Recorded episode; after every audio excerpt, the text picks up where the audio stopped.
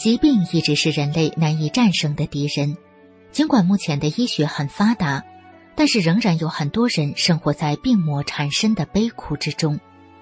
在明慧丛书编辑小组所编辑的《绝处逢生》这本书里，我们看到罹患各种顽疾和绝症的人们，因缘际遇修炼法轮功之后，都得以绝处逢生，开始了身心健康的修炼生涯。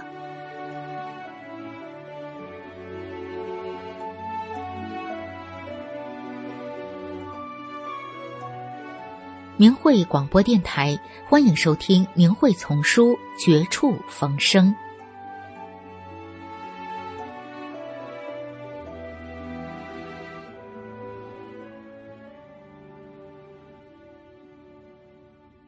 请听明慧文章，题目是《染怪病的美国普渡大学博士生的重生》。文章发表于明慧网，二零零四年五月三日。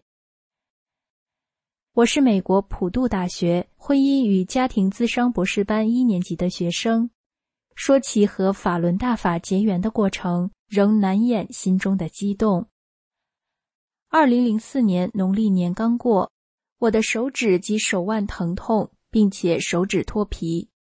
学校的医生说是电脑族常见的腕管症候群，从此开始了吃消炎药与复健的日子。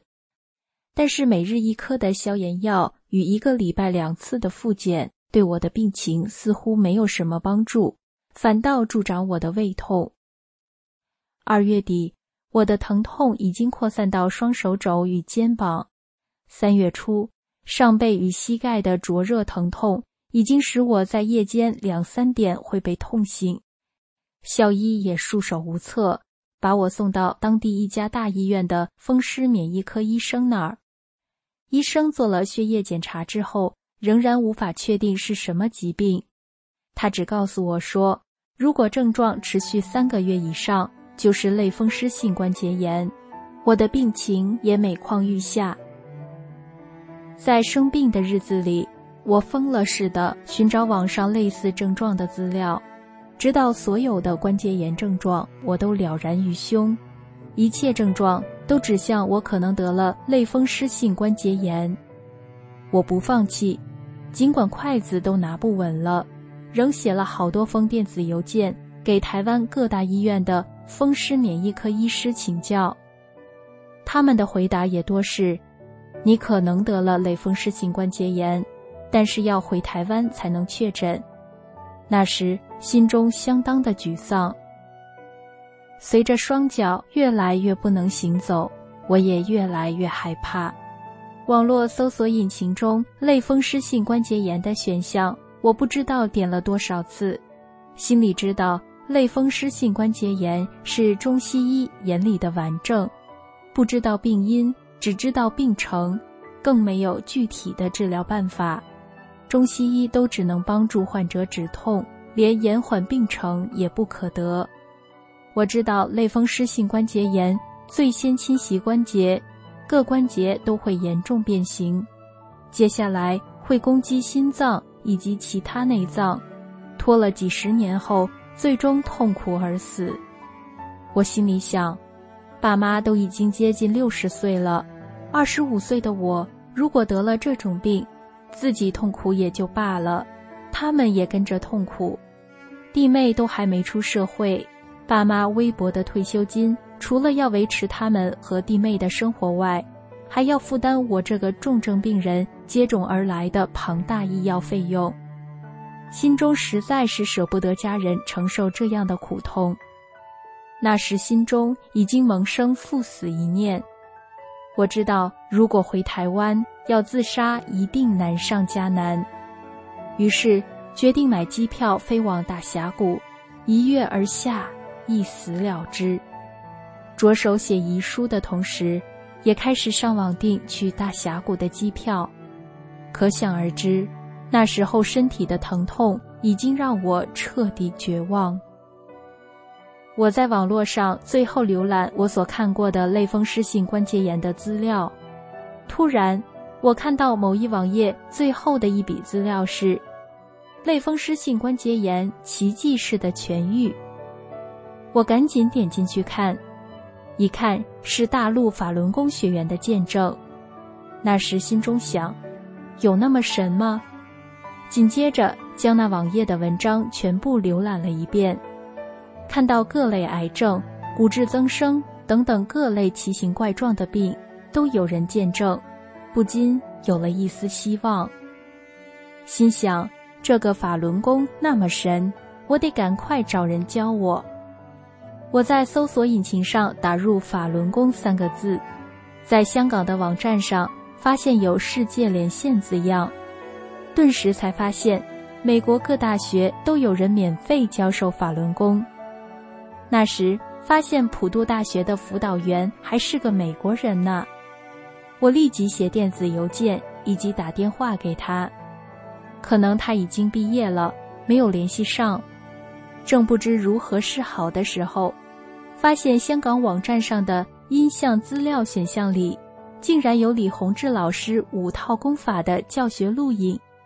赶紧下载观看，开始练功的同时，也看到网络上的同修的建议，说最好参加九日学法班。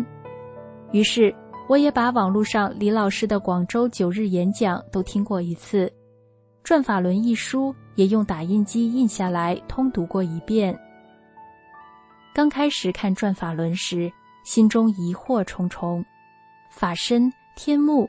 对我来说都是迷信的代名词，可是我照着网络上同修的建议一路看下去，却发现这本《转法轮》不但从头到尾劝人为善，更解答了我许多在其他宗教里找不到答案的问题。看老师讲法的录影时，虽然开始时常常看到睡着，但对于老师的微笑与劝人为善的用心却印象深刻。最使我惊奇的是，当我将网络上全套功法学习，正式开始练功的第二天晚上，我全身发热，热得连被子都踢掉了。隔天，我生病时的严重口臭就消失了。紧接着，第三天我在练腹前抱轮的时候，竟然真的感觉到腹部有东西在转。刚开始，我以为是错觉。可是接下来的每天，我都发现腹部有东西在转，我不得不承认那是法轮。我加紧练功，不仅睡得着了，有食欲了，也打消了赴死的念头。我决定回台湾，一则是为了不能走路，常常造成普渡同学以及学长学姐的麻烦；再则我知道有希望了。三来。我知道台湾有许多法轮功的同修，他们能指导我许多我不甚确定的练功动作。四月十三日晚上九点多，我坐着轮椅回到台湾，上飞机的时候还是空乘人员抱我上去的呢。晚上十一点多回到家中，四月十四日早上五点，我就到了桃园农工学校练功点，和同修一起练功。郭大哥也亲切地指导我动作要领。四月十五日早上，父母带着我到林口长庚医院看病，经过超声波检查，合并之前的血液检查报告，两位医学教授排除类风湿性关节炎、僵直性脊椎炎与红斑性狼疮，确定我的病是关节松弛症。医生跟我说。我这个病要痛一辈子，是所谓的公主病。此生不仅不能提重物、干粗活，还要吃一辈子的止痛药，戴一辈子的护腕、护肘、护膝、护腰，还得持续的做物理治疗。当我坐着轮椅出诊疗室的同时，我只记得我跟爸妈说，我要练法轮功。当天，父亲就帮我买了一本《转法轮》。我在阅读第二遍的同时，也加紧练功。从长庚拿回来的药，我放在桌子上，碰都没碰。四月十六日晚上，我还跛着脚去参加学法交流。四月十七日清晨，我四点半起床，上一下网，看看明慧网祛病健身的网页。我就想起是念姐跟我说的：“如果你能自己走来桃园农工的话，就不用麻烦令尊载你来了。”我一小步一小步的自己走到了桃园农工练功点，同修们都很为我开心。四月十九日，我重新参加九天学法练功班的同时，脖子上也开始起了红疹，痒得我不知如何是好。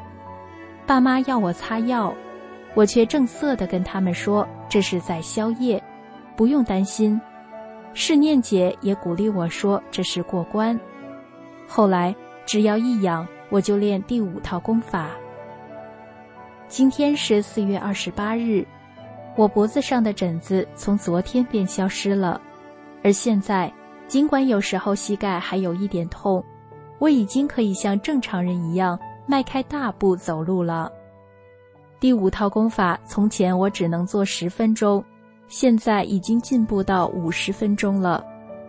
我的三姑、三伯父、妈妈的好朋友与楼下的邻居，都因为我的关系开始修炼法轮大法了。因此，我忍不住的想对大家说：“法轮大法好。”中国大陆那些造谣不实的宣传，让多少世人受到蒙蔽。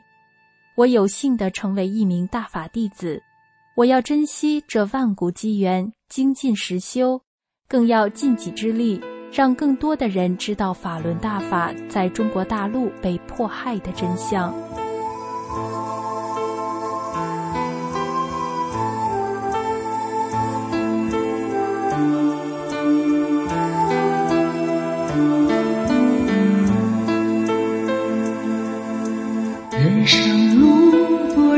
抉择，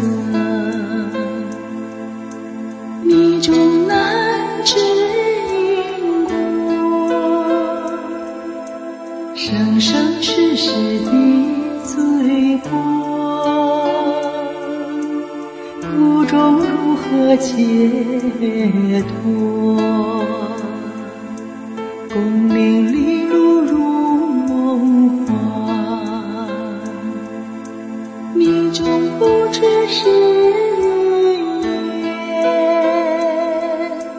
今生今世莫再错，珍惜情缘把家还。